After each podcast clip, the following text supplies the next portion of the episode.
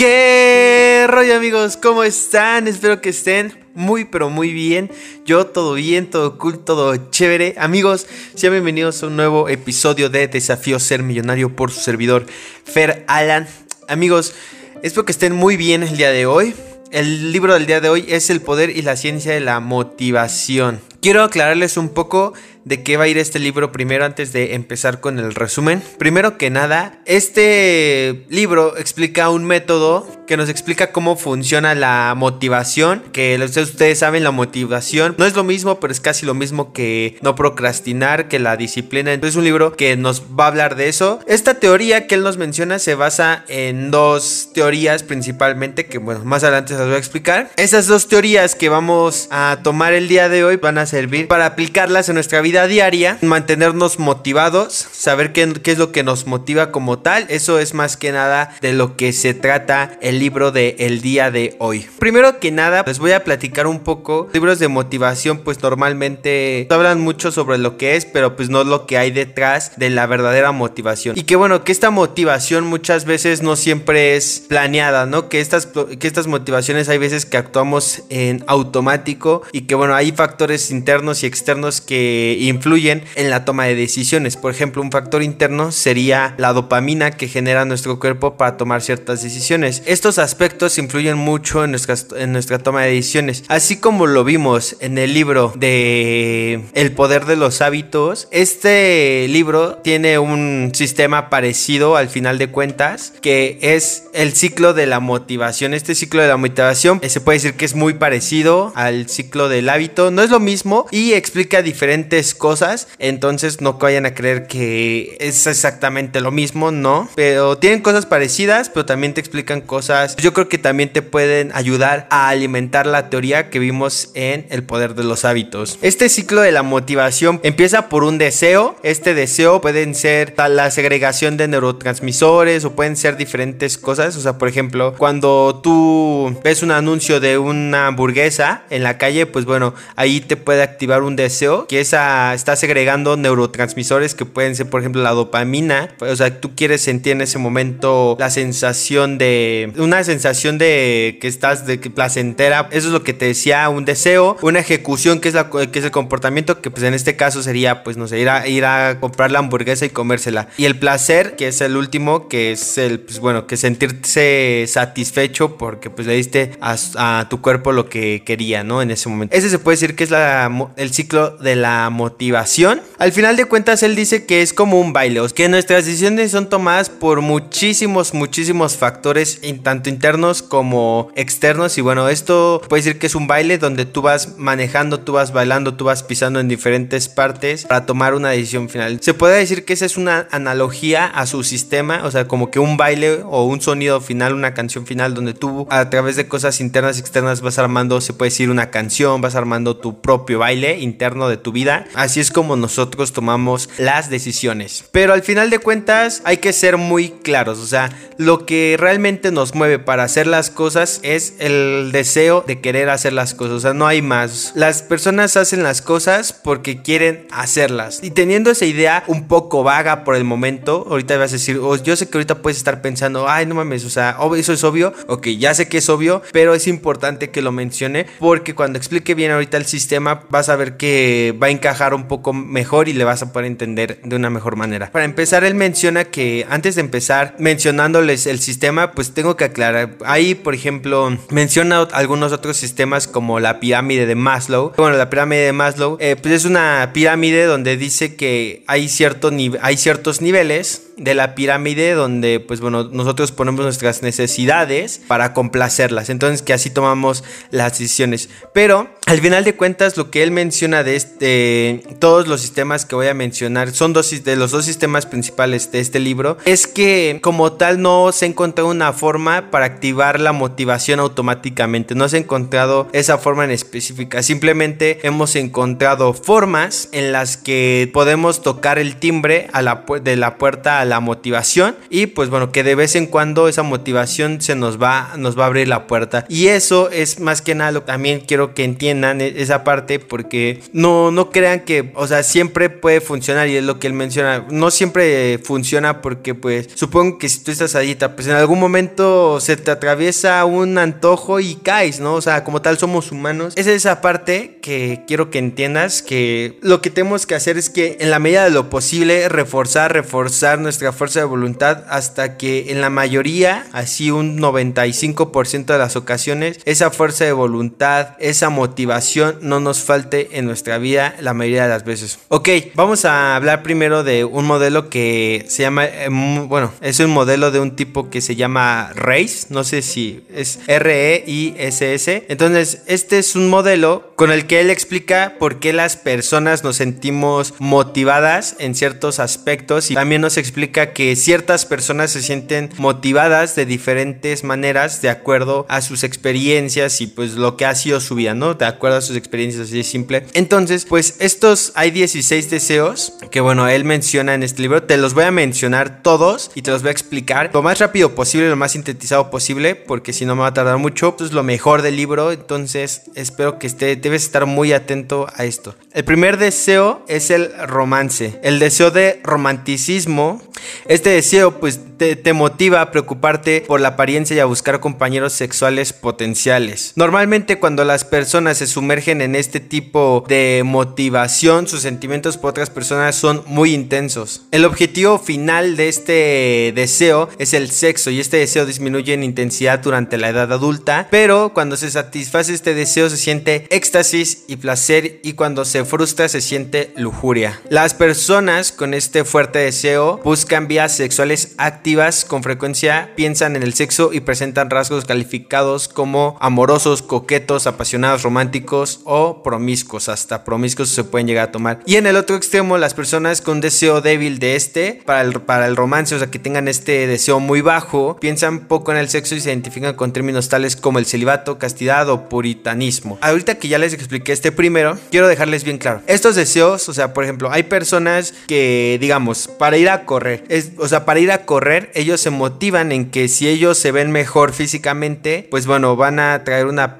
más, más parejas y por lo tal van a tener más sexo. Eso puede ser una, por ejemplo. Entonces, ese es el, ese es el primer deseo, el romance. Quiero que veas cómo cada persona tiene diferente motivación y eso es lo que a lo que voy a ir en este en este sistema, ¿vale? La segunda es la comida. Pues bueno, quienes tienen este deseo especialmente acentuado disfrutan mucho con la comida, piensan mucho en ella y se preocupan por tenerlas casi siempre disponible. Y esto también les puede llevar a ser vistos como glotones. Por el contrario, quienes no tienen tan marcado este deseo lo ven casi como una obligación, como algo necesario. Personas que realmente no los mueve la comida. Esto pues bueno puede ser perjudicial para algunas personas que sufren de sobrepeso y bueno, ya sabe, ahí por ahí puede ir ese tema. El siguiente es la familia. Este deseo de familia es el que motiva a la gente a pasar el tiempo con sus hijos, apreciar las necesidades de sus hijos antes que las suyas. También impulsan a valorar especialmente a la familia, niños, hermanos, hermanas y estar atentos a las necesidades de todos ellos. Cuando las personas con esta con una elevada intensidad en este deseo satisfacen su deseo de familia, se sienten necesarios y amados, completos y felices. En el contrario, si no tienes este deseo tan arraigado, sienten que la familia y sus responsabilidades les sobrepasan incluso les agobia. Entonces, pues eso puede ser una motivación. Ok, por ejemplo, para hacer actividad física, igual el mismo ejemplo, pues puede ser que, bueno, ay, no, pues es que yo quiero eh, hacer actividad física para darle un buen ejemplo a mis hijos. Yo quiero tener buena actividad física para vivir más y conocer a mis nietos, ¿no? Entonces, quiero que veas cómo eh, tener una actividad física. Ya lo vimos en romance, puede ser por romance, puede ser también por familia. Quiero que veas cómo cada persona para una misma actividad tiene diferentes motivaciones. Y eso es lo que quiero que captes en este, en este sistema. La, siguiente es la actividad física, el deseo de actividad física. Pues esto lo que provoca es que las personas eh, sientan unas, tengan sensaciones positivas de vitalidad, fuerza, resistencia, mientras que su frustración provoca la inquietud. Las personas con este deseo intenso buscan un estilo de vida activo en el que en el entrenamiento o el deporte es una parte importante de sus vidas. Y por el contrario, un deseo débil de este deseo puede provocarse sedentarismo, puede provocar todo ese tipo de cosas. Ok, el siguiente deseo es la tranquilidad. También, a ver, antes de, seguirnos con el de tranquilidad, la actividad física, hay personas que naturalmente están motivadas por la actividad física. Así es simple, o sea, no quiero que, me, no quiero que se me confundan, ¿ok? La tranquilidad, vamos con el siguiente, la tranquilidad. Las personas con un fuerte deseo básico de tranquilidad valoran mucho su seguridad personal, pueden tener bastantes miedos y pueden ser muy sensibles al dolor. Preocuparse demasiado por el dinero, el amor, el trabajo, la salud o el futuro y tienden a evitar riesgos. Las que tienen un deseo débil de este deseo suelen ser personas arriesgadas,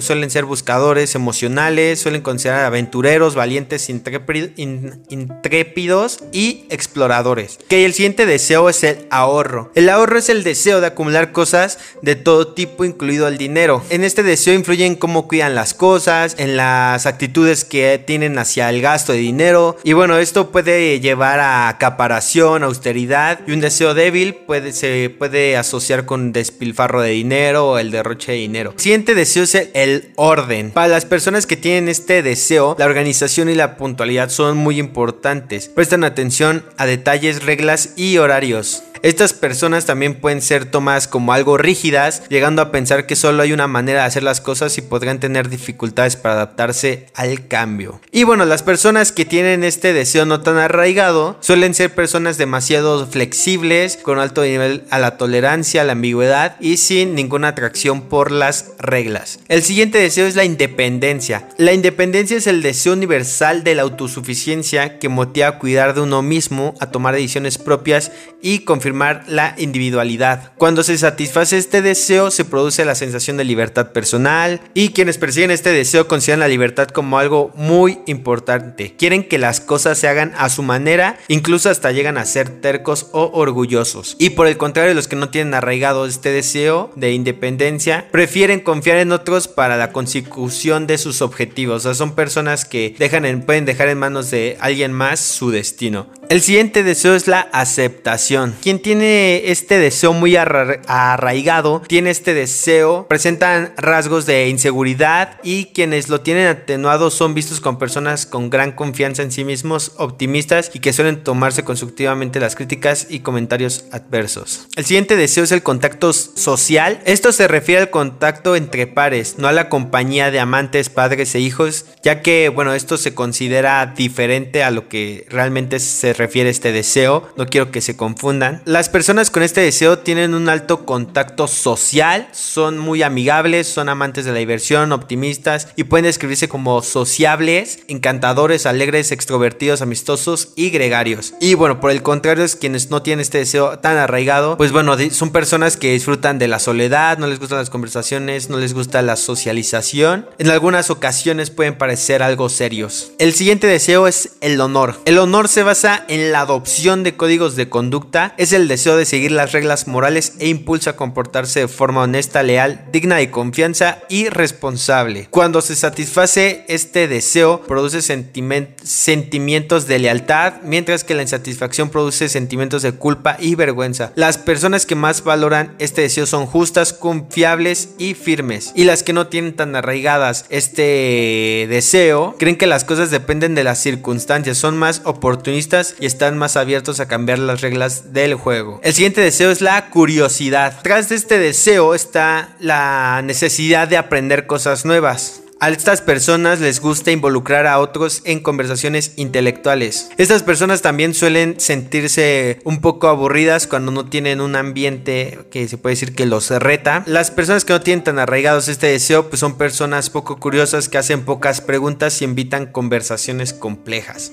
El siguiente es el deseo de ganar. Él dice que se acerca un poco también al significado de venganza, pero que ganar se le hace un mejor, mejor nombre para este deseo. El deseo de ganar es el que motiva el espíritu competitivo. Las personas competitivas no son necesariamente agresivas físicamente, tengo que aclararlo, pero pueden enfrentarse fácilmente en muy diversos temas. Por ejemplo, el fútbol o cualquier cosa. O sea, quieren ganar aunque ellos no físicamente no sean los que estén jugando el partido. Las personas con un fuerte deseo básicamente de ganar, se apresuran a enfrentarse y competir, valoran a los competidores y ganadores. Estas personas suelen verse como competitivos, luchadores, combativos e incluso agresivos en algunas ocasiones. Quienes no tienen este deseo tan arraigado evitan la confrontación, las peleas y la violencia y prefieren cooperar en lugar de competir, siendo más amistosos, colaborativos y pacificadores. Después vamos con el siguiente deseo que es el deseo de poder. Tras este deseo también se esconde la necesidad de influir en otras personas. Las personas con un fuerte deseo de poder se hacen cargo de situaciones complejas, asumen el liderazgo, buscan retos y se esfuerzan mucho por conseguir sus objetivos. También disfrutan mucho dando consejos y suelen presentar rasgos de ambición, asertividad, audacia, determinación, decisión y voluntad. Y las personas que no tienen tan arraigados este deseo tienden a dejar que los acontecimientos ocurran sin tratar de influir en ellos. El siguiente deseo es el estatus. El estatus motiva valores materialistas, con frecuencias relacionadas con la casa, la vestimenta, los adornos o el coche. Las personas con un fuerte deseo de estatus valoran las cosas materiales y lo que es popular. Suelen ser vistos como materialistas, formalistas, clasistas y protocolarios. Y las personas que no tienen este deseo tan arraigado suelen presentar rasgos de ser más informales, sencillos e igualitarios. El siguiente deseo y el último es idealismo. El idealismo es el deseo de mejorar la sociedad, motiva a involucrarse en causas sociales como erradicar enfermedades, la pobreza, el racismo. La satisfacción de este deseo produce sentimientos de compasión y su frustración provoca indignación y sensación de injusticia social. Y quienes no tienen este deseo tan arraigado pueden pensar que la injusticia es simplemente parte de la vida y que poco se puede hacer al respecto. Suelen tener rasgos pragmáticos, duros, pocos implicados, incluso insensibles. Entonces, estos son los 16 deseos. Claro, obviamente espero que te hayas involucrado igual con alguno de, de ellos más que otros. Si no, pues te recomiendo que vuelvas a repetir el audio de cuando empecé. Cuando empecé a, a decir los 16 deseos, pero esos son 16 deseos. Entonces, en términos generales se puede decir con el mismo ejemplo de lo que decíamos hace rato. Por ejemplo, si tu objetivo es pararte a correr, encuentra qué te motiva y hazlo. Por ejemplo, si tú no tienes el deseo de actividad física, pero digamos que tienes un deseo muy grande de ganar, puedes usar ese deseo de ganar para motivarte a hacer ejercicio. ¿De qué forma? Puedes ser, ser coach de algún equipo de fútbol, puedes meterte a un equipo que te involucre competir. O sea, el chiste es encontrar qué cosa te motiva para poderla aplicar en lo que quieres lograr. En este caso, por ejemplo, si yo no me gusta, si no me si yo no tengo el deseo de hacer ejercicio, pero tengo el deseo de ganar, puedo usar el deseo de ganar para hacer ejercicio. Por ejemplo, si yo me meto a practicar boxeo, pues bueno,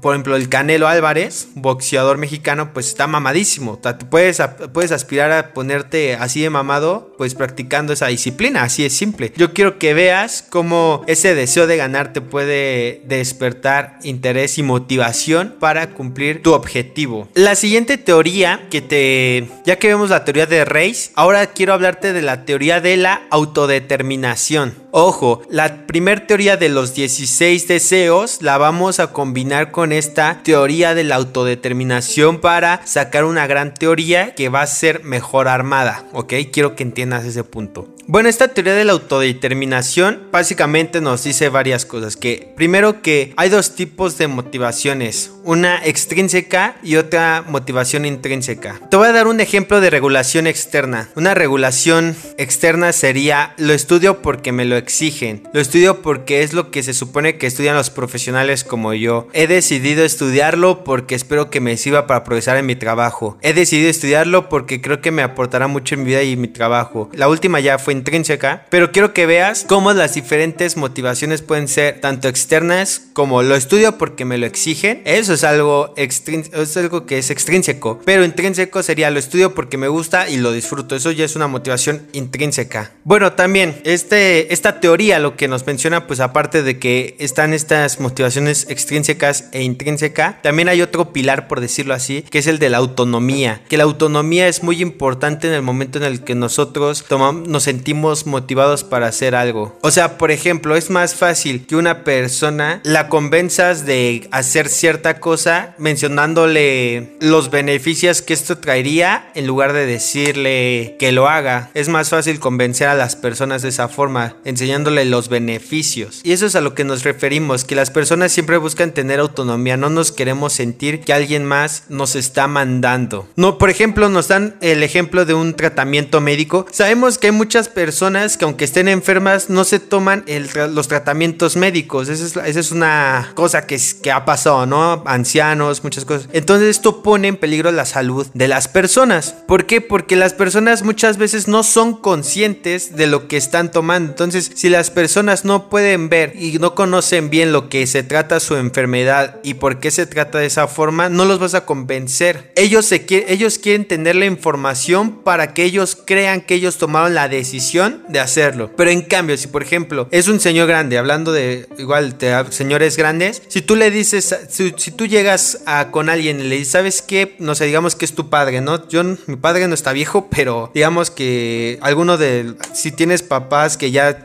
ya superan los 70 años de edad, pues bueno, he visto muchas veces que los hijos quieren obligar ya al papá a que no, pues es que tienes que tomar tu medicamento, tienes que bla, bla, bla. Entonces, lo quieren a base de chantajes, a base de muchas estrategias, lo quieren convencer. Cuando no se han dado cuenta que la, la forma en la que nos pueden motivar a su padre a tomar la medicina es enseñándole cómo funciona su enfermedad y cómo los medicamentos lo pueden ayudar. ¿Para qué? Para que él tenga esa autonomía para tomar la decisión. Porque a nadie nos gusta que nos digan qué tenemos que hacer. ¿Ok? Entonces, ese es el punto número uno, la autonomía. Y ojo, también, a ver, este, este, esta cosa obviamente es parte de la motivación, pero también yo creo que este ejemplo lo puedes aplicar en muchas otras cosas, ¿no? Por ejemplo, les voy a dar un ejemplo básico. Yo antes, pues no me gustaba dar los trastes por el simple hecho de que no me gustaba, porque me lo ordenaban. Entonces yo decía, pues es que si me lo ordenas, menos lo voy a hacer, ¿no? Y yo, pues yo siempre decía, no, no lo voy a hacer, no lo voy a hacer, no lo voy a hacer. Y eso, pues de, de, niño, ¿no? Bueno, de adolescente, pues puede decir.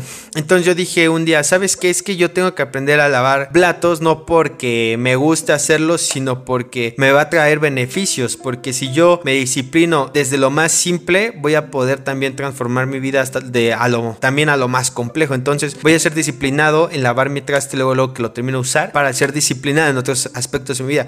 Entonces, ¿qué fue lo que hice? Yo, mi proceso de motivación fue ver un beneficio, conocer bien cuáles eran los beneficios de hacer esa tarea por mí mismo, no porque alguien más me lo haya inculcado. Entonces, quiero que vean, esa es la diferencia. Entonces, recuerden, quiero que voy a recapitular. 16 deseos. La teoría de autodeterminación, motivación extrínseca y motivación intrínseca. Hay dos tipos de motivaciones, estoy, estamos de acuerdo. Ese se puede decir que es como su primer pilar, su, primera, su primer apartado, por decirlo así. Su segundo apartado es la autonomía. La gente se quiere sentir autónoma que ella toma la decisión. Ojo, antes de que se me olvide y pasemos al último pilar. Ok, hasta ahí vamos bien. También aquí, en, en esta parte de la autonomía, también se tiene que agregar la competencia. Ok, entonces, entre más conozcamos de un tema, más nos va a dar ganas de aplicarlo. Por ejemplo, si tú quieres comer saludable, te va a ayudar mucho a que tú, que tú estés buscando recetas en internet de cómo preparar recetas saludables, porque el conocer más también te va a ayudar a practicarlo más y a tener una motivación más, o sea, a quererlo aplicar. Cuando tú aprendes algo, tienes la, la motivación de quererlo aplicar. Entonces, entre más aprendas, entre seas más competente en esa actividad, más lo vas a querer aplicar, ¿ok? Entonces, eso también es importante dentro de la autonomía y la competencia.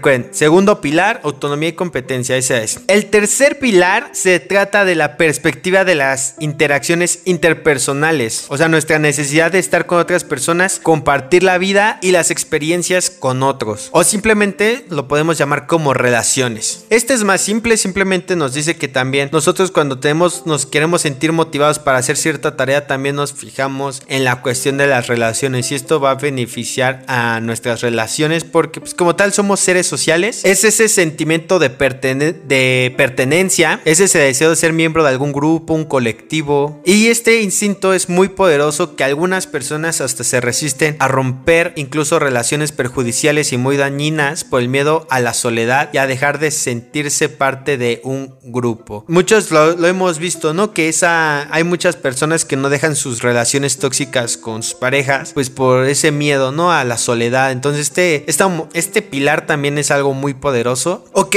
ahora me vas a preguntar, ya que terminé de explicarte las teorías de este libro, ¿cómo es que combinamos todas? Bueno, ¿te acuerdas del ciclo de la motivación? Ok, que te mencioné al principio. Este ciclo de la motivación lo vamos a usar combinando estas dos teorías, ok, que acabamos de ver. La de los 16 deseos y la de la, y la, de la teoría de la autodeterminación. Entonces, va a quedar así. Que nosotros para, para sentirnos motivados, primero tenemos que sentir autonomía. Aquí, a ver, antes de que empiece, punto y aparte, ¿ok? Aquí, punto y aparte. Aquí voy a tratarte ya de explicar totalmente la teoría así completa lo mejor posible, ¿ok? Entonces aquí presta mucha atención para que lo entiendas. Ok, todo va a funcionar como un ciclo, como el ciclo de la motivación. Pero ojo, vamos a empezar con la autonomía. Entonces, primero, para sentirnos motivados a hacer algo, lo primero que tenemos que tener es la autonomía. O sea, tenemos que, tenemos que ser capaces de establecer metas, ejecutar acciones, comparar nuestro progreso y hacer modificaciones para la consecución de metas. O sea, ya les expliqué, si nosotros queremos lograr algo, tenemos que establecernos metas. Metas son muy importantes. No podemos dejar que una persona haga metas por nosotros. No podemos, ¿por qué? Porque no las vamos a hacer, porque no sentimos esa autonomía. ¿Ok? Siguiente, también para sentirnos motivados tenemos que tener competencia. Debemos tener las capacidades y habilidades que nos permitan conseguir efectividad, suficiencia y éxito. Te lo expliqué con el ejemplo de la comida. Si por ejemplo tú te quieres poner a dieta, investiga cómo hacer recetas más saludables, cómo tú puedes hacerle para comer de mejor manera. Investiga, vuélvete un experto y eso te va a motivar a quererlo aplicar. El estar aprendiendo cosas nuevas, tu cerebro siempre va a decir, no manches, ya acabo de aprender esto, lo quiero, lo quiero aplicar ahora. Yo creo que a muchos nos ha pasado de que cuando aprendemos algo nuevo, luego, lo queremos aplicar. Es muy importante siempre tener esa competencia y no perderla, porque si, si nosotros no seguimos investigando, nos seguimos educando, tarde o temprano vamos a perder esa competencia. Entonces, la competencia es siempre, o sea, seguir aprendiendo siempre, siempre, siempre, siempre, nunca dejar de aprender, ¿ok? Porque en el momento que no sentimos que, que seguimos aprendiendo cosas nuevas o habilidades nuevas, las vamos a dejar de practicar. Es súper importante. También tenemos que tener interés. Aquí dentro del interés es la combinación de los deseos básicos de los que ya hablamos. O sea, romance, comida, familia, actividad física, tranquilidad, ahorro, orden, aprobación, honor, curiosidad, ganar, poder, estatus e idealismo. O que de hecho son 14, no son 16, perdón. O sea, tenemos que tener una, un interés, una combinación de estos 14 deseos básicos. Por ejemplo, si tu deseo es el de ganar, ahí ya lo metes, ¿no? Dentro de la actividad que desees realizar. Ahorita vamos con los, con los ejemplos muy, muy claros, pero quiero que te quede por lo mientras claro que primero autonomía, competencia, interés, que el interés es la combinación de los deseos básicos que ya te expliqué. Después vienen las relaciones. Para sentirnos motivados a hacer algo, tenemos que sentir que pertenecemos a un grupo en el que cuidar a otras personas, en el que nos sintamos como ciudadanos. Como tal es lo que ya te expliqué, que nos sentimos esa necesidad de sentirnos que pertenecemos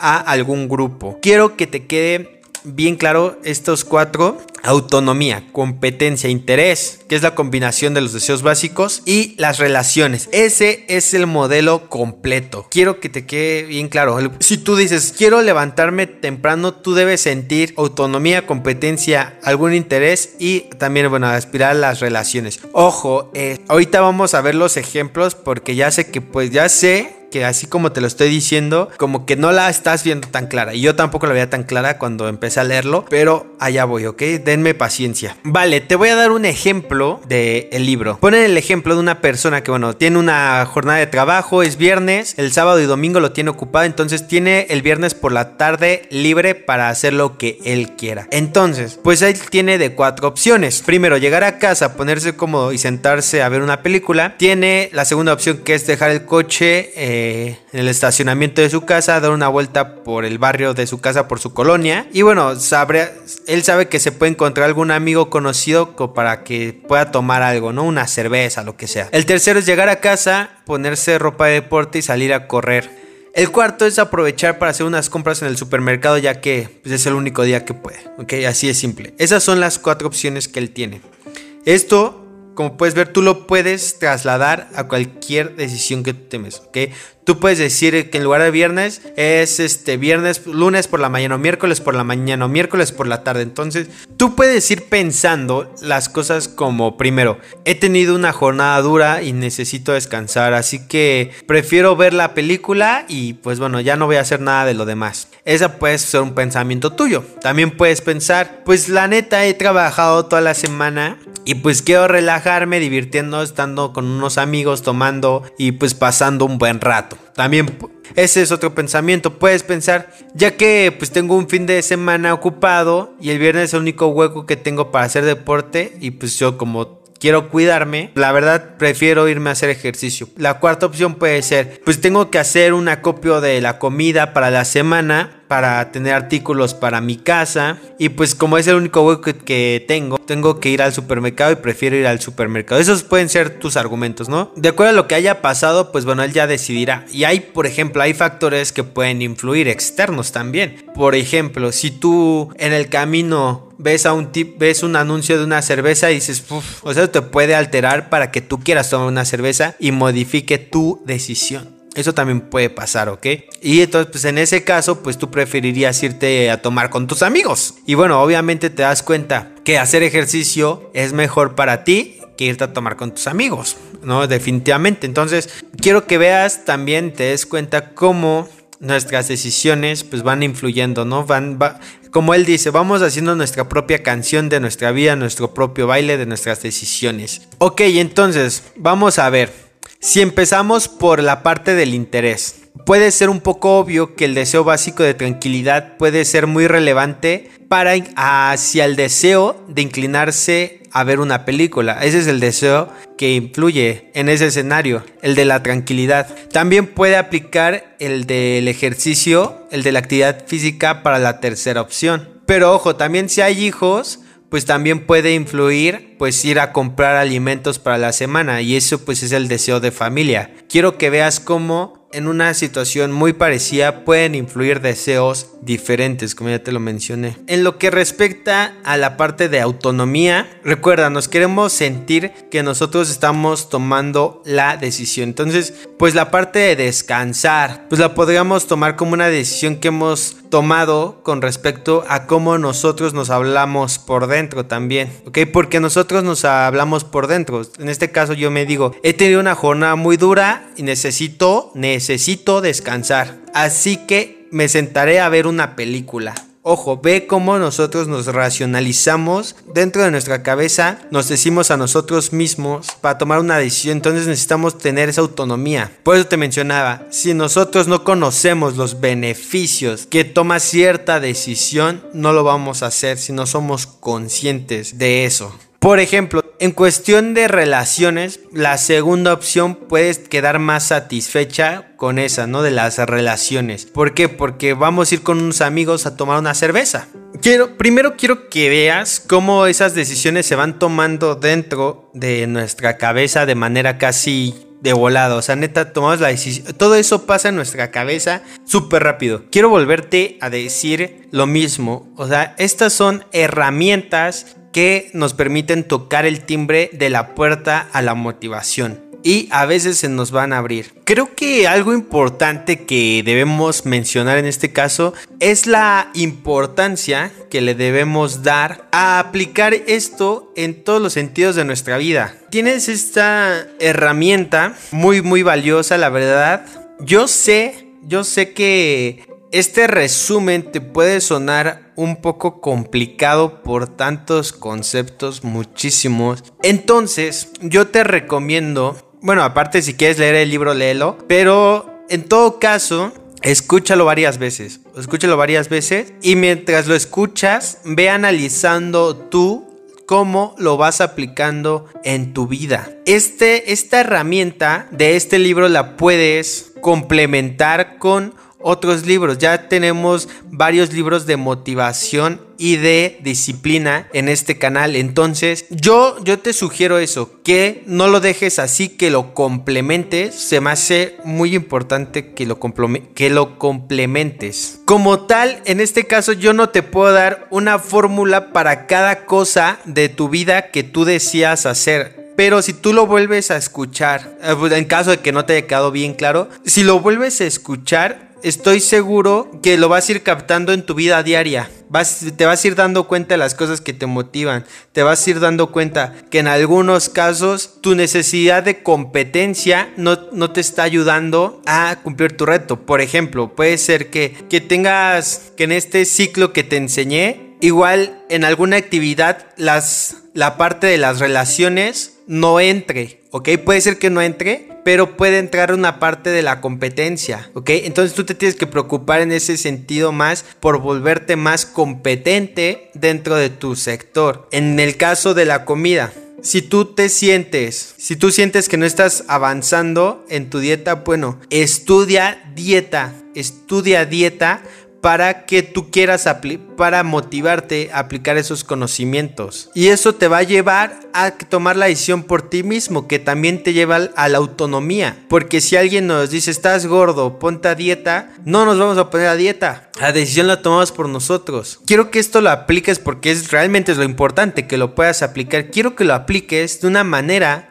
en que tú veas estos cuatro elementos como una ayuda, como una herramienta. Tú en cualquier punto de tu vida, cualquier actividad, cualquier propósito que tengas, lo que tienes que hacer es ver dónde entra la parte de interés, ver dónde entra la parte de autonomía, ver dónde entra la parte de competencias y ver dónde entra la parte de relaciones. Ojo, en algún momento puede ser que las relaciones para alguna actividad no pueda ser tan, tan considerada, ¿no? O viceversa en alguna de las otras herramientas. Pero es muy, es muy importante. Interés, autonomía, competencia y relaciones. Tenlo consciente que es y así lo puedes aplicar en tu vida. ¿Ok? Así, este libro, la verdad, se me hizo bastante largo, o sea, está largo, o sea, tiene bastantes páginas, a pesar de que creo que no va a durar tanto este podcast. Sí, tiene bastantes páginas, porque la verdad es como que le daba un poquito de vuelta, estaba medio atorado, pero eh, al final lo pudimos descifrar bastante bien, me parece. Entonces, amigos, esto es todo por el podcast del día de hoy. Creo que no quedó tan largo está bien. Esto me gusta poderlo sintetizar bien la información. De todas maneras, amigos, si tienen alguna duda, saben, mi Instagram, vayan y síganme en mi Instagram. También les agradecería mucho si les gustó este podcast que me vayan a seguir a Instagram. Ahí se los voy a dejar en todos lados. De todas maneras, si yo puedo contestarles alguna duda en los comentarios, en Instagram, si yo los veo a tiempo, si no es, si yo tengo el tiempo para este, contestarles, ya les he contestado a algunos, o sea, no crean que no, que nada más los digo para que se vayan, ¿no? Si le he contestado a algunos, algunas personas, eh, no tengan miedo de preguntarme si tienen alguna duda y pues bueno amigos, si quieren agradecerme, me pueden ir a seguir a mis redes sociales. Ahí se las voy a estar dejando todas mis demás redes sociales. Tengo Instagram, Twitter, Facebook, otro canal de YouTube, todo. Entonces ahí me pueden ir a seguir. Y bueno amigos, gracias por estar un día más aquí acompañándome. Y nos vemos en unos días con un podcast nuevo. Bye.